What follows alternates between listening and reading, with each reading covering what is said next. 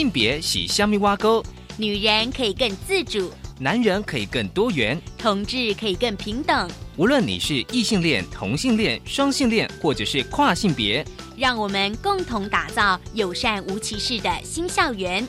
最没有尺度的声音，就在性别教育 Easy Go。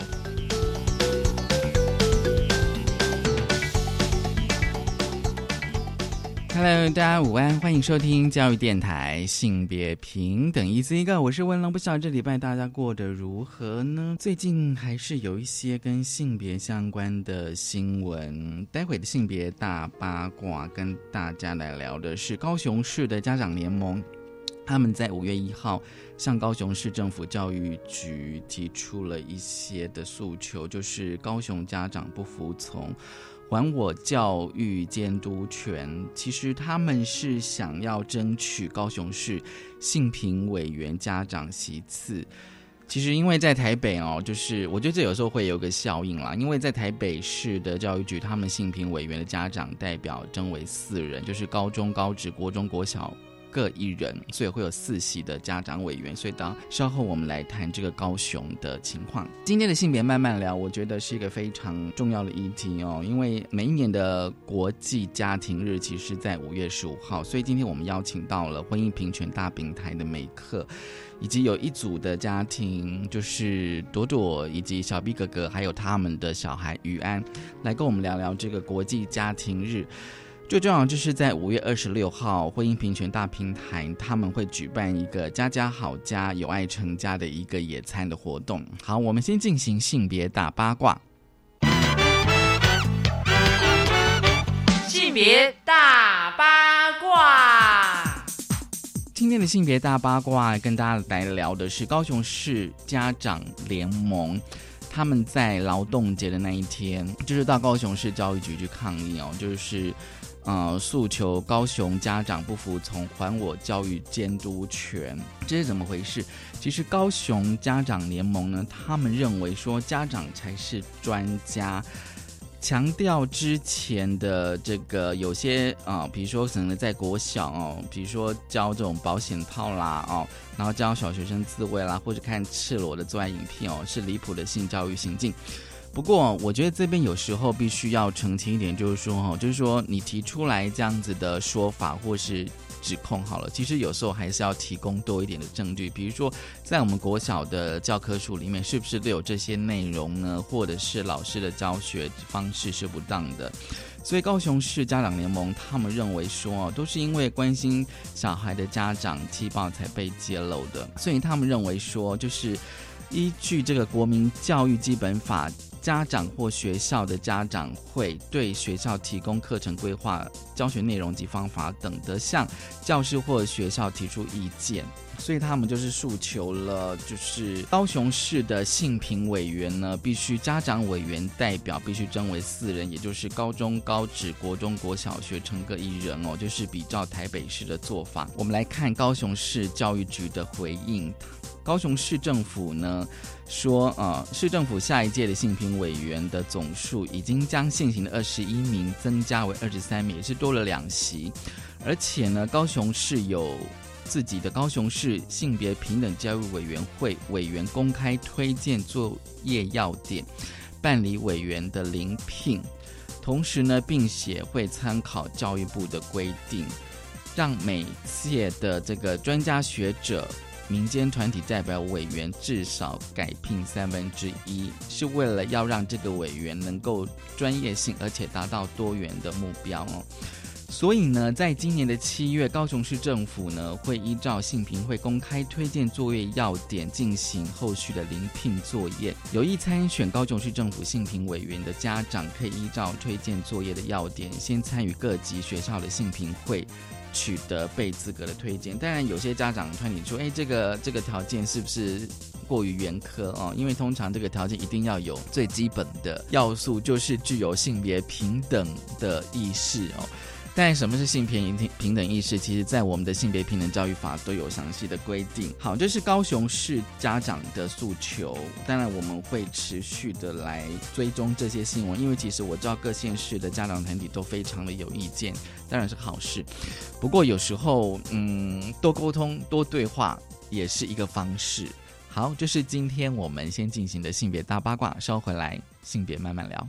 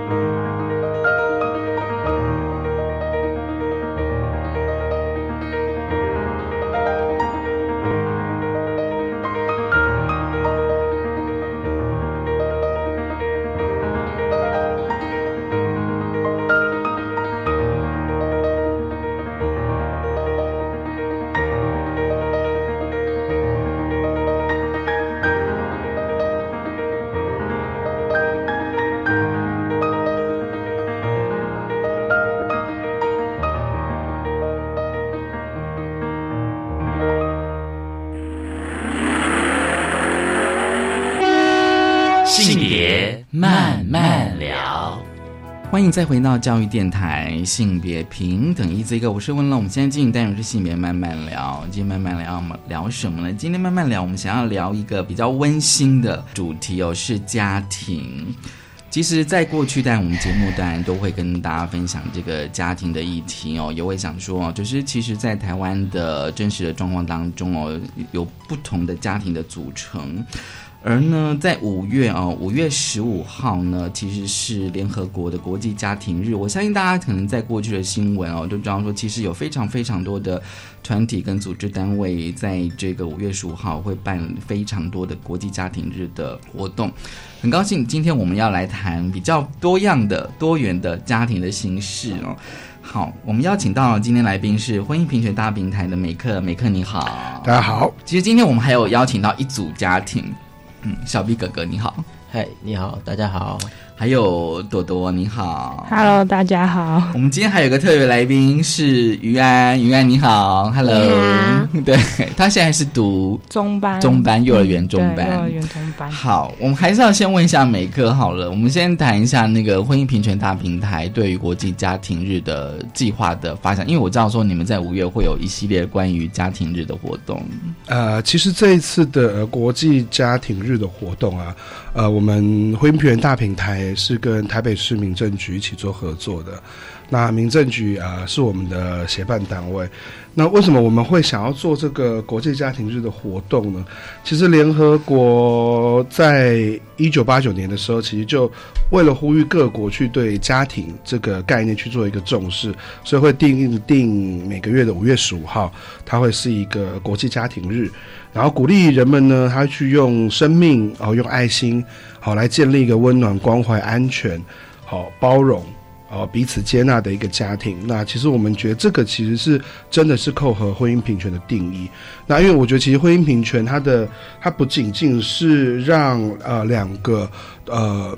相同性别的人进入婚姻、进入家庭。那其实我觉得它更是就是在让每一个不同的家庭、不同组成的家庭，其实都能够得到法律的保障。那我觉得。让台湾呃，我们生活在台湾土地这块人，可以呢，能够更好的生活跟成长。那我觉得这个其实也是联合国他希望在二零三零年哦所达成一个永续发展的目标中，他认为说任何人都不应该被排除在国家制度的保障之外，可以平等的对待。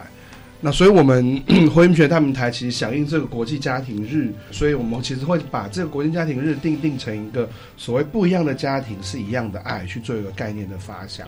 那其实我们我们知道，过去可能呃有一些宗教团体，或者是有一些呃反对可能反对婚姻平权的团体，他其实常常用一种说法是，他认为家庭应该是一男一女一夫一妻一生一世。但是我们也可以看到，它其实并不符合目前台湾的现况，真实的状况，真实的状况。因为就我自己来说，我是一个隔代教养长大的孩子，对，那我身边有很多是单亲的孩子，那他可能是重组家庭，就例如我们今天现场的呃小 B B 哥跟朵朵一样，嗯，那家庭的很多种各种不同的样貌是真实存在于台湾的社会当中，可是今天有些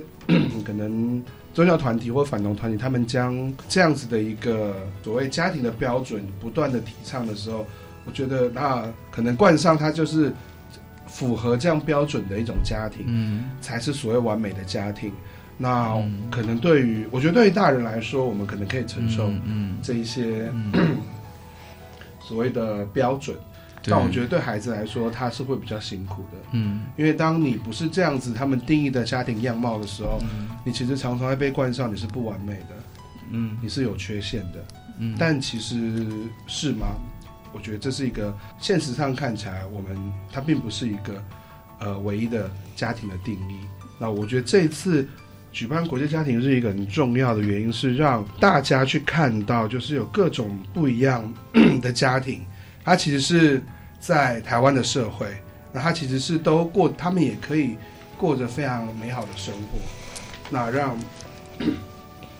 看见，同时也让大家去看见各种家庭的独特性。那因为他们其实，这只要其实是有爱，大家愿意包容、愿意沟通，哦，愿意好好的去教育下一代，我觉得这样的家庭其实就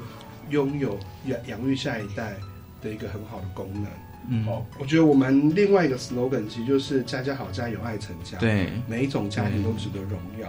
因为家庭不是只有一种。对，那只要是有爱的家庭，那它就是一个好家，那它就是值得让我们去荣耀它，然后让它被看见。我觉得应该是说家庭到底形式有什么，但是我这边会有一个小小的呃，应该怎么讲想法，就是说。呃，像婚姻平权大平台，或者说很多的性别团体，或或者是同志团体，嗯，过过去好像比较少针对家庭这个概念跟主题办办一些的活动，对不对？对，对，我觉得这也是一个呃性别组织或同志组织他们看到不同的需求的一个转变，因为呃，然后说其实呃，我们婚姻平权大平台是有个团体嘛，对，那其中一个团体很重要，它就是。台湾同志家庭权益促进会，嗯，啊，他们其实是实际上组成家庭的同志的爸爸跟同志的妈妈，嗯，那在现实的生活上，他们的孩子就是有两个爸爸或两个妈妈，对，对，那 很多时候他们其实实际面临到的，很多时候他们其实实际面临到的困境，是我们一般同志没有办法想象的。那 从他们的家庭生活，其实也看到，呃。也会回想到，其实很多时候我们其实也是来自每一个同志，其实也是来自各种不同的家庭。那当反方一直告诉我们一个家庭的样貌必须是什么样子的时候，我觉得这个呃，我们很少人去告诉这个社会说，其实不是这样子说。嗯，我们过去曾总是只听到一种单一的声音，是对他们某些宗教团体或是。反对同事婚姻的人，他们去定义的家庭是什么样子？那今天如果由我们来定义家庭，那家庭该是什么样子？对。那我觉得一个，我觉得以大平台的想象，我们认为所有的家庭都是一样的。嗯。他只要是有爱，他没有分所谓什么功能健全或什么，但但 或许如果只有爱，可能是不够，所以我们会需要社会。上的人去更多去关注，去呃去看见这些不同家庭的需求哦，因为每一个家庭的需求是不一样，而不是告诉他或者指责他们说，哎，因为你的家庭是不是符合定义的，你的家庭是不完美的。嗯，我觉得这个是我们现在想要让大家去看到的一个重点。嗯，其实，在儿童节的那一天哦，就是婚姻平权大平台，就是有推出了，就是前导的宣传影片，就是邀请九组的不同的家庭的家长哦，然后还有就是他们的小孩，然后用那个图画方式跟他们介绍他们的家人。所以今天很高兴，我们邀请到了其中的一组的家庭，小毕哥哥还有朵朵。小布哥哥你好，Hello，你好。对你当可以先跟我们聊一下，你当初为什么想要参与那个影片的拍摄？其实没有没有想的太多哎，因为就是刚好工作人员是我们的朋友这样子，然后他觉得我们的呃家庭算是蛮蛮有趣的，哦，蛮有趣的，蛮特别的这样子，然后他就邀请我们去了这样，嗯。然后、呃我们有大概知道有大概知道一下这个理理念的部分，对，那嗯怎么说，就是觉得这个理念是我们呃愿意去赞同的，愿意去呃跟随的，我们觉得这个理念是对的，因为每个家庭它其实都应该是平等的，就是每个家庭都有幸福的可能。那在现场我们也看到了蛮多蛮有趣的家庭，因为跟我们不太一样。比如说什么这样？例如说，也有那种呃，爸爸是外国人，但是其实我们不太知道他是哪一国人这样，但是看起来很幸福这样。嗯那也有那种女同性恋的家庭，嗯那我觉得虽然虽然是不同的家庭，但是大家看起来都很开心。所以呃，我们在这一次拍摄里面也学到了蛮多不同的东西，这样子。对，也看到就是说，你可以透过那个影片的拍摄的过程，去接触到更多不同的家庭形式家庭。可是导演有跟你们讲说，会有其他不同的呃家庭的参与吗？有有会是不是？对他有说对 他说，嗯，对啊，他一开始拍的时候就就有说大家会有什么样的家庭这样样一起拍摄，嗯，嗯，所以到现场的话，你们就是因因因为我看那个影片，就是让小朋友先去画图，对，让小朋友先去画图。其实有时候我倒是蛮想知道为什么要让小朋友画图、欸，我不知道嗯在你们跟小朋友的互动当中，他想要让我们小朋友画出家家庭家人的感觉吧，嗯然后就看，因为每个人家庭家人的样子都不一样，对啊，那小朋友可能是最直接的，嗯哼。对，因为他们最简单、最单纯，就是把他们生活上的画下来，就这样。画下来。对对对。其实我在看影片的时候，其实大家啊，只要在那个婚姻平权大平台的脸书，一定可以看到这一支影片哦，就是关于国际家庭日的影片，其实蛮短的，好像才才几分钟而已我们有一个三分钟三分钟跟一个三十秒的版本，哦有两个不同版本，我怎么没有看到？因为短版要去上 YouTube，哦，这样子对，因为三三三分钟的版本比较完整可以看到九组家庭不同的样貌。对我我我其实是蛮想问朵朵，就是说，就是那个小朋友在画的时候，因为其实我对每个家庭都还蛮想去了解，嗯所以我通常会定格。嗯来看小朋友在画什么，因为他都完，他最后会让小朋友上台讲说你画了什么。嗯那我发现就是像，呃，像于安哦，他就画了一个大家庭，嗯他就画大家庭，嗯所以应该是包含阿公阿妈对对之类的嘛，对。不对？对。然后他会说，我记得好像影片我讲说这个是谁，然后他讲说是小 B 哥哥，对对，还有把小 B 哥哥画进去。所以他他会觉得，就是因为其实有时候我会觉得，就像刚刚你讲的，是小孩子的那个感觉其实非常的直接，对，所以他会觉得在他的生活当中，他接触到的人，人他全部把它画进去。对对对，可是你怎么如何去跟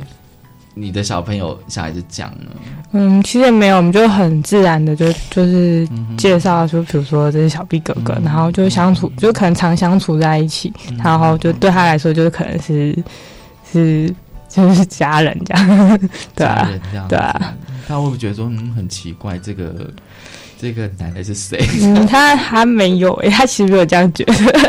小 B 哥哥，你自己觉得呢？我觉得其实他就蛮自然的欸，因为他其实是一个好相处的小朋友，所以就很自然的跟我们玩在一起。他跟谁都好像蛮好的，对。但是其实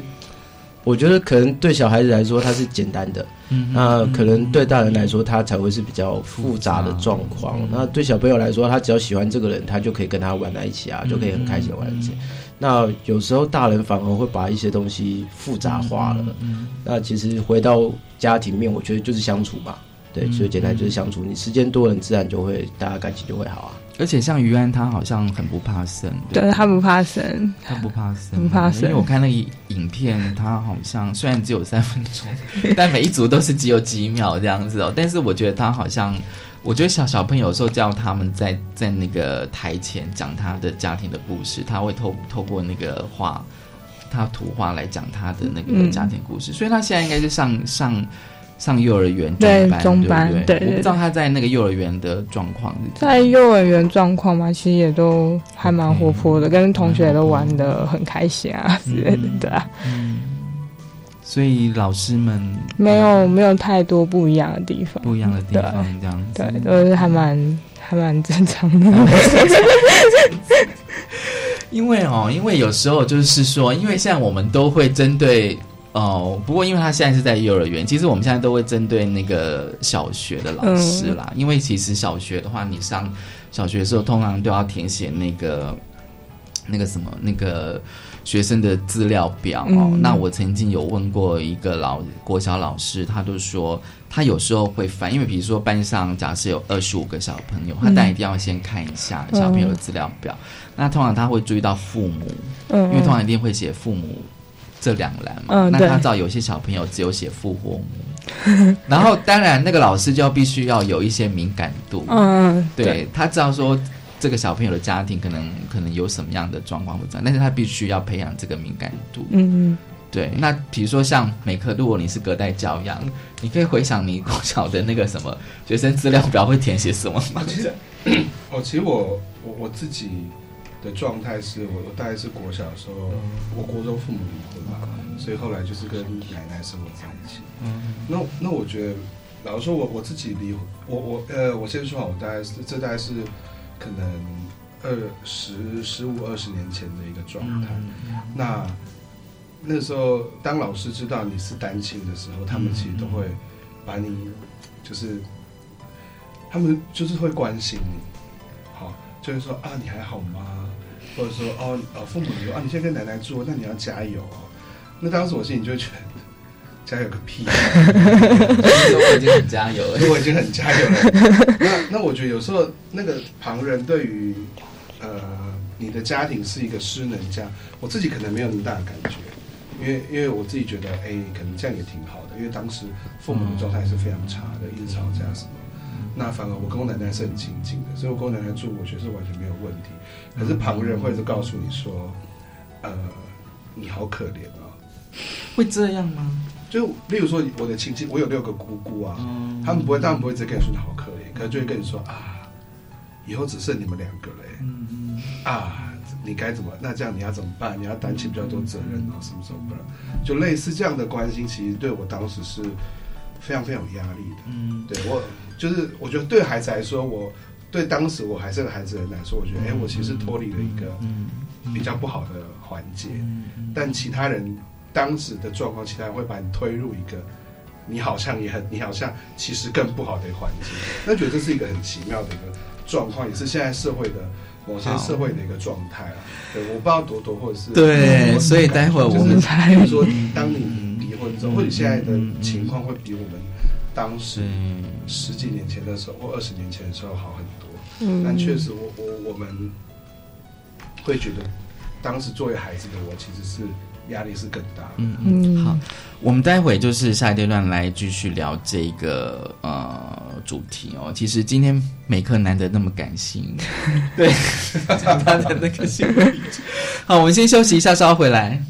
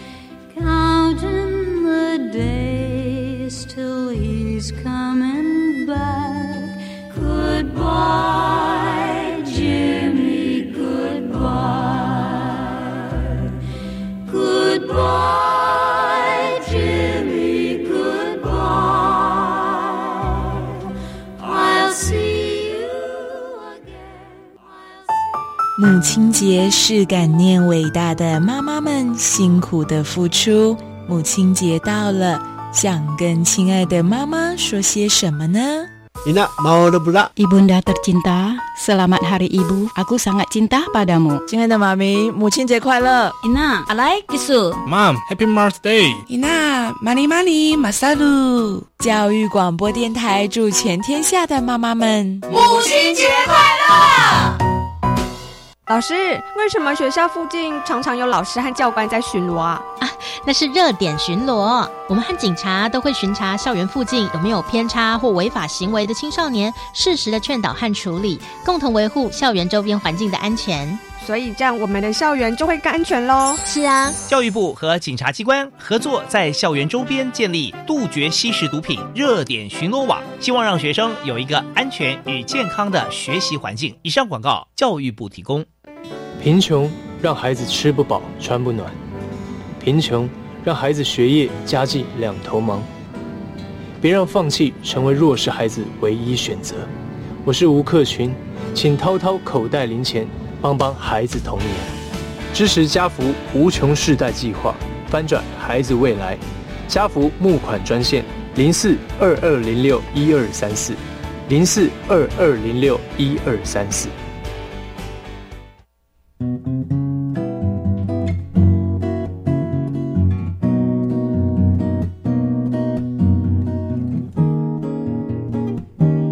我是苏命苏米恩，你现在收听的是教育电台。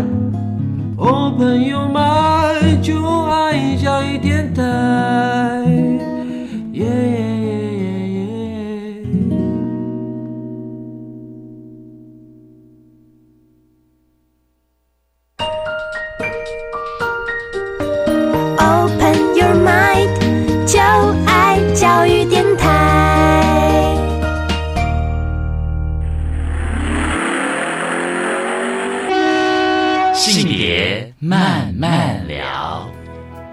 欢迎再回到教育电台性别平等一这个，我是温龙。我们现在进行单元是性别慢慢聊，慢慢聊。今天要谈的是国际家庭日，很高兴我们邀请到了婚姻大平台的美克，还有就是小 B 哥哥跟朵朵，还有他们的小孩雨安哦。这个家庭这一组的家庭，好，这个阶段我想说延续上个阶段的情绪，对，情绪，对，因为美克难得这么的感性，这样子，对，讲出他的一些家庭的故事，对，所以我想问一下，像朵朵跟小 B 哥哥哦，就是说，嗯，像你们的状况的话，就是家里的长辈反应是什么？家里的长辈嘛，他们其实没有反对，就是支持吧，就只要我做好决定，不要后悔就好了，嗯。对啊，家庭算开放的，就他们都是尊重的对，尊重对对对，对，其实就蛮自然的啊，因为像我们可能就带于安，然后回我家，然后忽然就带他回家了，可是爸爸也没说什么，因为其实就小朋友就是小朋友，这不管是谁家的小朋友啦，对。对，其实小朋友就是来相处的，然后你就要去跟他、嗯呃互相沟通理解，然后互相相处，他才会有好的结果。嗯那他来到我家，其实就很自然的就这样坐在我家的沙发上，所以我们也没有想的太多嗯任何事情，因为小朋友就是这么可爱啊，他就是很自然，他就是会跟大人相处，会跟大人玩在一起，不管他是谁家的小孩子，其实我们都很欢迎他这样。就是你爸妈看到于安的话，他我爸看到于安就是满脸的笑容，为什么？可能他太可爱了，太会撒娇了吧？而且第一天就跟我爸就是 整个很开放的聊在一起，我也不知道他们担心说家人会不会怎么样，但是其实想一想。这也没有什么啊，就是小朋友，你要说他有做出什么事情啊，他什么都没有做啊。对啊，对啊，大人的问题给大人自己去解决。那其实对小朋友来说就是自然、健康，然后让他开心就好了。对、嗯，不过我觉得是不是小朋友本身，就像我刚刚问的，他其实是不会对陌生人的、嗯，他比较活泼，他比较活泼啦，也许也有一点差别。可是其实，在我们家的观念里面来说，不管是哪一种小朋友，他可能。有些小朋友他比较内向，有些可能比较外向，但对我们来说都是一视同仁。小朋友就是小朋友，嗯、对，嗯，跟他们的相处其实很重要的一点就是自然，然后开心就好，对，不要想的太多，嗯、因为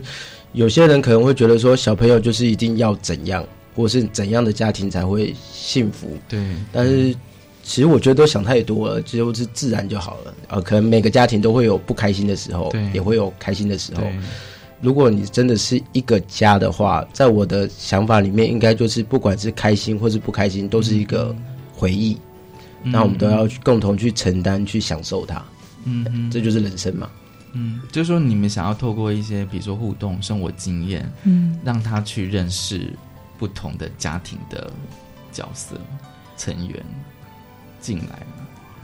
呃，你的意思是说跟我们的家人吗？还是跟外面的？都有都有都有？对，其实我们都没有想的太多。了，太复就是杂，对啊，就是简有时候有有时候就是说，呃，家里的人员可能会有人进来，有人会离开嘛，嗯对。哦，对。可是就像是美克讲的啊，就是说，其实有时候，有时候，比如说像我有些亲戚，他们会觉得，比如说小孩子要自己生的是比较好的，然后他们就会觉得说，比如说现在有时候一些新闻，社会新闻嘛，然后可能就会有一些，比如说可能。可能就是说，因为小孩子可能是收养的哦，可能并不是自己的小孩子，所以可能就会什么虐待什么的。然后可能有些亲戚就会觉得说，哎，好像就是因为这样，所以才会发生这些事情。但是有时候大家还记得，就是去前年的那个婚姻平权的听证会的时候，有一个是牧师还是什么，还是说，嗯，不是自己生的不会爱。哦，对对对，有有有有有，好像也是律师吧？对好像是律师好像也是律师。对对对对对对对，他说孩子如果一定要自己生了，才会真的去爱他，这样对对对。所以我想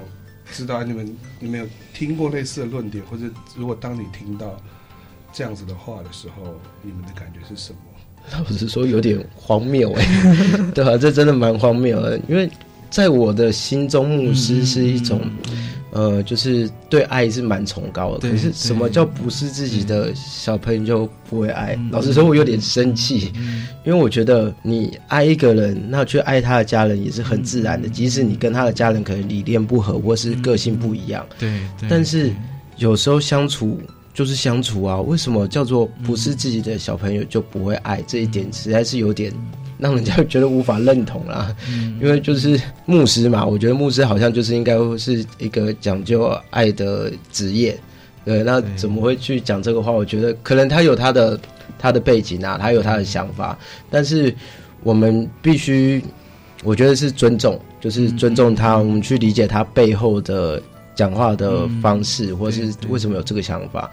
这是我们可能教育应该做的事。我们应该去问为什么，为什么他们会有这个想法？那也希望说他们也可以了解说，呃，不同的家庭其实也会有爱，即使不是自己的小朋友，然后嗯，也是会有真爱的存在。多多，你自己觉得呢？嗯，自己觉得。对，聊聊你的想法。想比如说，如果要是有人跟你这样讲，对，我也是蛮傻眼的，哦因为对啊对，因为其实从平常相处，你就会知道这个人是不是真的爱他，或者是喜欢嗯。他。那他其实对他的付出其实蛮多的，然后也就很很像真的是对视如己出吧，嗯就是真的教他很多啊，带他很多这样，所以就真的没有担心太多。对对对，所以小 B 哥哥，你就是会花很多时间在云岸上面，也不敢说花很多时间啊，毕竟有时候工作真的蛮忙，但是会希望他可以变得更好。然后其实相处下来就跟自己的女儿没什么两样，然后也是第一次当爸爸，所以也是 对啊，虽然是以小 B 哥哥的身份，但是这是一个蛮有趣的。经验，那也会希望把好的一面带给他们，然后也会希望说可以让他们呃有自己思考的能力，然后可能是教育好下一代这样的感觉。对，其实像美克刚讲的哦，其实刚刚我有想到，就是说，因为其实就是呃，像有些团体他可能会把把那个家庭定义为，比如说一夫一妻嘛，然后现在就是说你的孩子一定是要你你自己生的，就是那个血缘。对他们觉得这个才是一个比较正常跟幸福的家，但是现实的呃生活当中哦，其实有时候我会觉得还蛮会说，难道他们的朋友都是这样吗？其实有时候我会这样子去去提出一些，就是我心里会有一些怀疑啦。可是因为其实像我有时候在现现实生活当中接触到，的确第一个还蛮多的朋友是单亲啊，对，单亲的状况其实没有想象中的少。可是有时候我不知道说他们为就是那些当天为什么会 会觉得这样子才算是正常的。其实有时候我会会有点狐疑，真的真的都完全会搞不清楚说他们为什么。对啊，所以其实我自己会觉得有一点难过的，就是当他们为了某些反对某些价值的时候，就拉了所有的人来垫背的这种感觉。嗯，就是 maybe 可能他们只是为了认为同志不应该结婚或反对同志婚姻这件事情，可是他们提倡的价值却其实同时伤害到了很多其他在台湾社会存在的家庭，嗯，或是在台湾社会所存在的人。嗯，对，我觉得这个是让人很难过的一件事情啦。对，那所以也就是为什么我们会希望能够做国际家庭日，哦，把这个所谓的家家有爱、有爱成家这件事情，然后每一种家庭中值得荣耀的事情，再告诉大家。嗯，因为你不需要符合他们的定义，你不需要去因为他们的定义而觉得自己不好，因为你只要是一个有爱的家庭。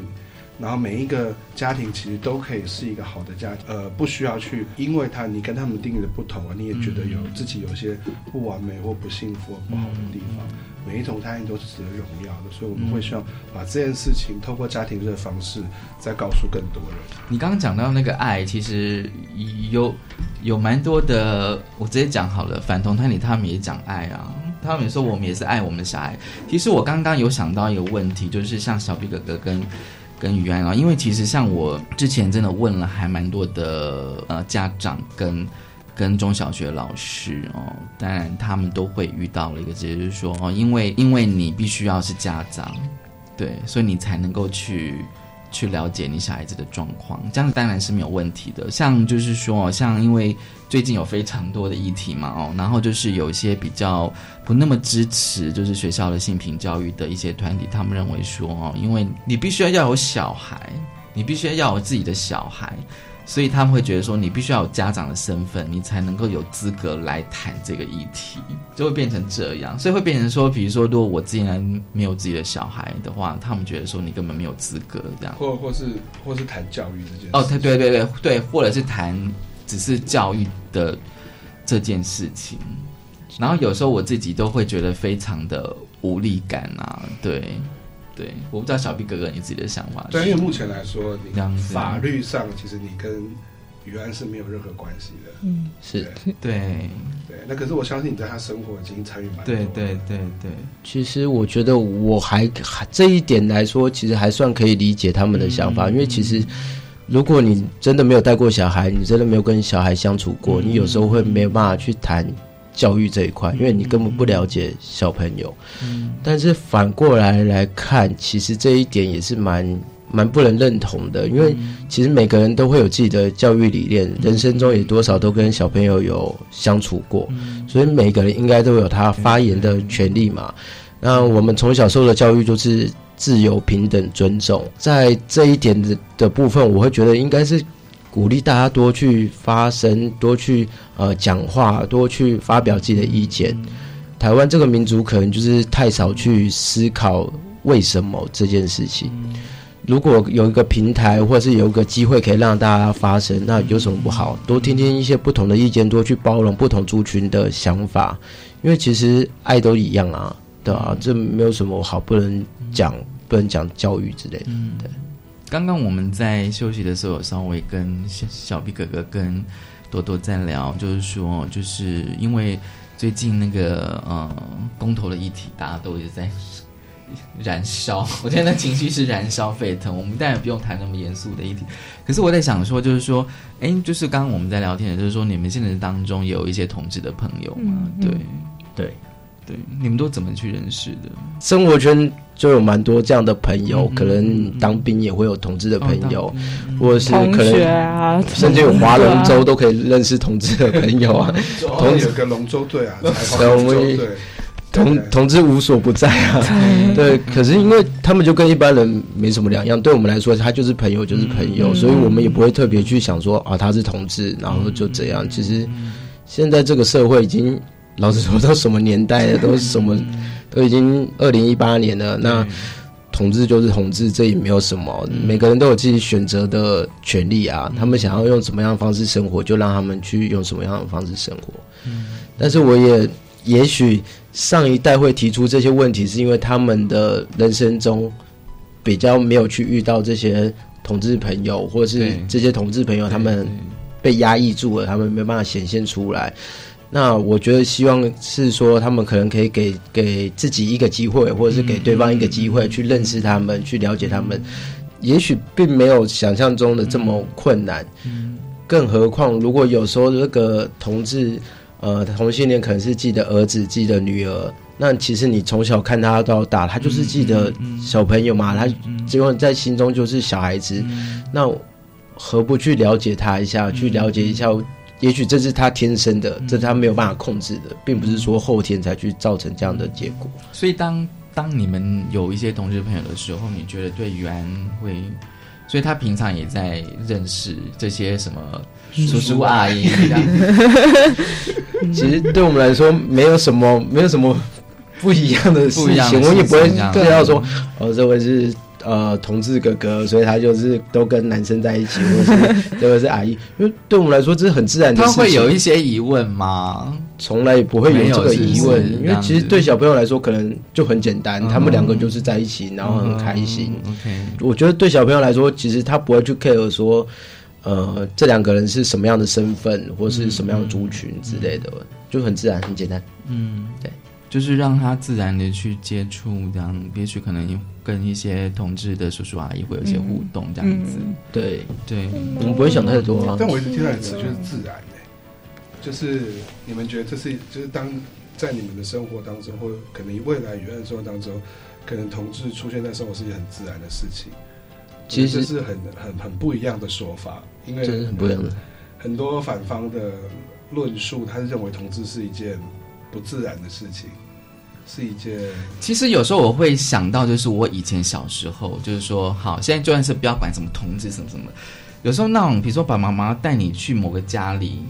然后看一些大人，比如说一个聚会啊，你就是看到一些大人在聊天互动，可是你可能也不想说他们到底是什么关系，啊，就这样啊，但是你会印象说，就是知道有这个阿姨或叔叔，嗯就是这样啊，嗯。对不对？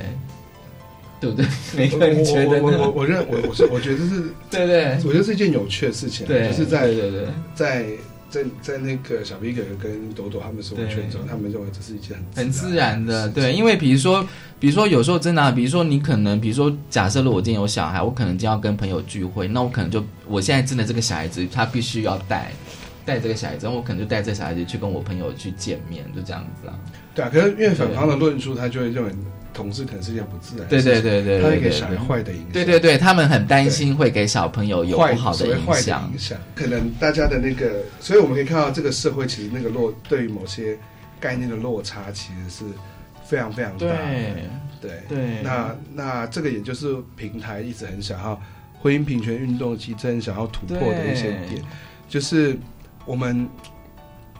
我们没有办法说他们完全不对。但他们的生活中就是看不到那样的自然，对对，我觉得这个就是对啊。我们目前平台很想做的就是我们要教育大众说这些东西是你，你只是没有看到。对啊，对啊，你你其实很自然，不管是同事家庭，啊好，不管是单亲家庭或者什么，它不是一个呃新闻上的案例，它其实就真实的生活在你的，他是你的邻居，他可能是你的老师，他可能是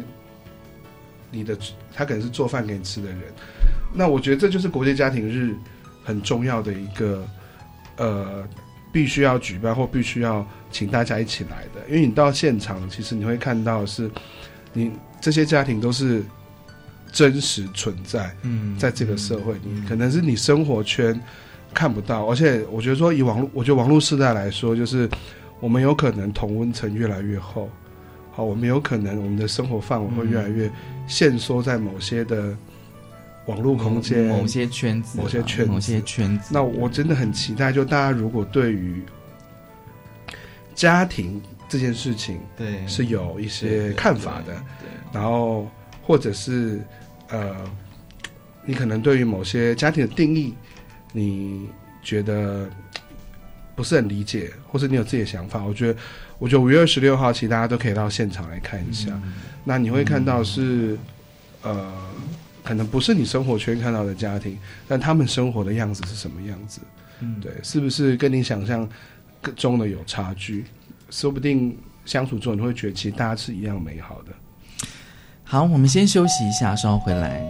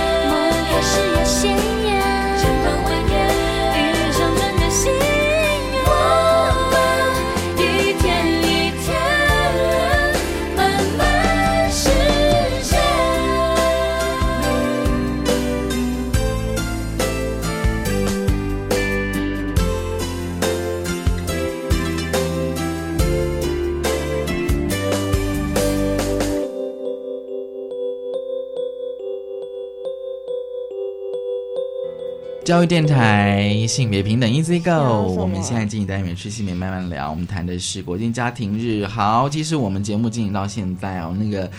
于安他觉得他想要讲话，他一定要讲话，讲嗨于安，嗨嗨，大家好。